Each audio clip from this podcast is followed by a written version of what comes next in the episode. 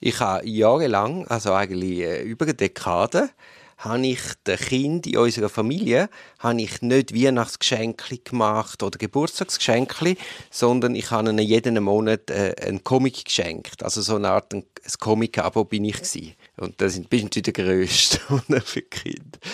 Und jetzt hatte ich vor kurzem Geburtstag gehabt und habe mir dann auch so überlegt, ein bisschen so ziellos durch die Stadt geschlendert und haben so bei äh, Froschaugas, dort hat es einen super Comic geladen und weil ich ja im Zusammenhang mit dem Kind mich zwangsläufig mit Comic haben müssen beschäftigen, haben wir natürlich auch selber immer wieder etwas gekauft und durch das auch eine kleine Comicsammlung angelegt.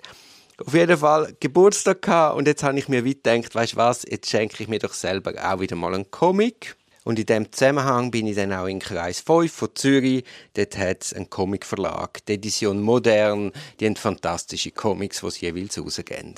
Also wer sich dafür interessiert, kennt natürlich den Verlag. Da kommst du nicht dran vorbei. So, und nachher spaziere ich die Neugasse entlang und dort hat es ein Auto gehabt, einen roten Lieferwagen mit, einem, mit einer Illustration drauf, also zeichnete Personen.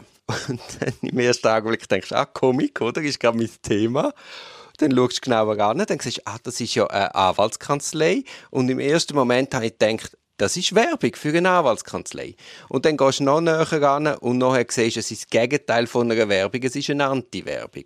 Und du siehst dann einen von der zeichneten Anwälte, wo du auch erkennst, hat ein Röhrchen oder eine Note in der Nase und zieht sich eine Linie von weißem Schnee.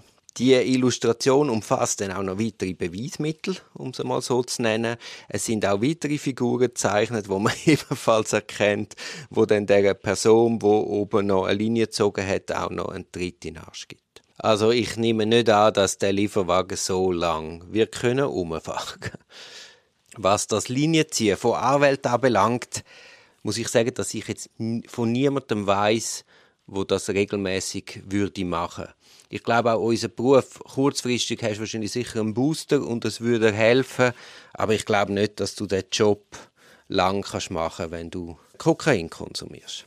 Es kann aber auch sein, dass ich mich täusche, weil ich es jetzt doch auch schon erlebt, dass ich mit einem Klient, nennen wir ihn mal Schneekönig, zum Beispiel in die Staatsanwaltschaft laufe, dann laufst du dort einmal so Gänge entlang und es hat dann so Bänkchen draussen, wo, wo es einmal die Anwälte und die Klienten abstellen, bis dann reingerufen werden. Also quasi ein, ein langgezogenes Wartezimmer. Und dann laufst du einmal den Gang entlang und hoi, hoi, hoi, hoi, kennst du ganz viele Leute, die dort auch am Warten sind. Und ich habe es also auch schon erlebt, dass ich mit dem Klienten dort reinlaufe und dann sagt der Klient zu irgendeinem Anwalt, der dort wartet, irgendwie, weiß auch nicht, hoi X und hoi Y. Und du, hä, wieso kennen Sie jetzt den? Ja, das ist ein Konsument von mir. Also das habe ich auch schon erlebt. Und ja, gut. Und was auch immer wieder gehört in den Gefängnis, dass die Klienten sagen, ja, der ist Kund von mir und der ist Kund. Aber eben, ich meine, es wird so viel geschwätzt und wie viel Glauben denn dem willst und kannst schenken. Schlussendlich geht es sich nicht an und ist auch gleich.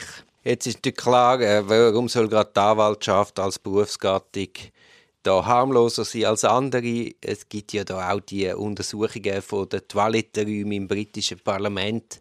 Das ist doch letztens Thema gewesen. Und auch dort hat sich, glaube Spuren von Kokain und Cannabis und weiß ich was noch alles gefunden. Und in den Abwässern von St. Moritz und was man da immer wieder hört. Grundsätzlich ja alles irgendwie auch kein Problem, sofern die Arbeit und letztlich nicht der Klient darunter leidet. Also anstatt dem scheinbar grassierenden Drogenkonsum und Problem im englischen Unterhaus mittels Strafuntersuchung nachzugehen und Spürhunde würde man es gescheiter legalisieren, weil äh, die Straßen sind sowieso voll von dem Zeug.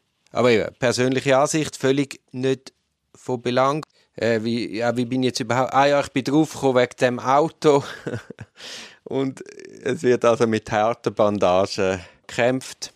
Und die Person muss relativ selbstsicher sein, die das gemacht hat, weil sie überschreitet da wahrscheinlich ganz bewusst eine Grenze zu einem strafbaren Verhalten. Wie es mit Drogenkonsum am Vinzenz-Prozess war, kann ich sagen, ich habe nichts dergleichen gesehen. Was viel konsumiert worden ist, ist Coca-Cola. Der Prozess geht jetzt morgen weiter. Es sind noch zwei Verhandlungstage. Am Dienstag werden Verteidigungen drankommen mit dem zweiten Parteivortrag. Wahrscheinlich läuft das im Mittwoch hinein und dann haben die Beschuldigten noch ihr Schlusswort und dann Gericht sich zurückziehen zur Urteilsberatung. Ich weiß nicht, ob schon bekannt ist, wenn mit Urteilseröffnung jemand gerechnet werden kann. In der Zwischenzeit haben wir endlich auch mal die Anklage bekommen. Jetzt da ist ja vor allem im Zusammenhang mit Comtrain die Frage von der Verjährung.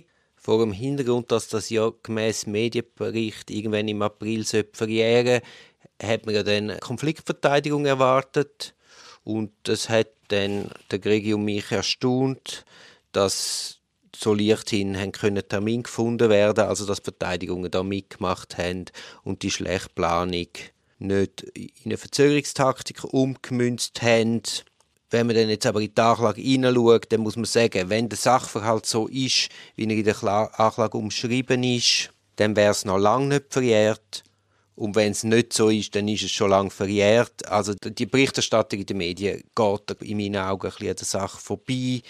Es ist ja auch so, dass die ganze Strafuntersuchung ist ja gelaufen während der grossen Corona-Phase. Jetzt der Marc Jean-Richard Di Bressel ist die Person auf der Staatsanwaltschaft, wo also sehr früh mit Remote-Einvernahmen angefangen hat. Und so wie ich erfahren habe, ist das auch im Vinzenz-Prozess so gewesen. Und auch dort haben die Verteidigungen geboten, dass die Einvernahmen haben können stattfinden auch das zeigt, dass die Verzögerungstaktik, die Karte nicht gespielt worden ist jetzt im Raiffeisen-Prozess.